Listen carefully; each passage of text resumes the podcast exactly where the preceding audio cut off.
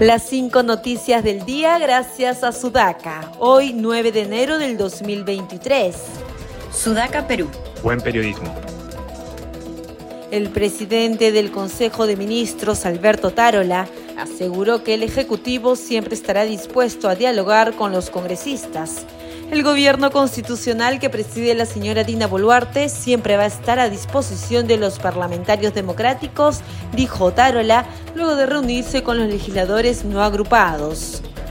Mediante un comunicado divulgado por todos los medios, el Ministerio del Interior y Migraciones anunció que el gobierno dispuso el impedimento de ingreso al territorio nacional del expresidente boliviano Evo Morales y otros ocho ciudadanos del país altiplánico, según el comunicado, todos los nacionales del país vecino ingresaron a nuestro país para efectuar actividades de índole política proselitista, las que constituyen una clara afectación a nuestra legislación migratoria, a la seguridad nacional y al orden interno del Perú, se lee en el comunicado.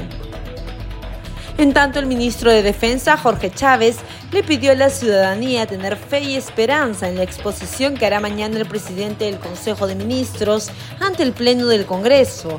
En dicha sesión, el jefe del gabinete defenderá las líneas maestras de su gestión y solicitará el voto de confianza. Su Santidad del Papa Francisco lamenta los sucesos violentos acaecidos recientemente en el Perú y en Brasil.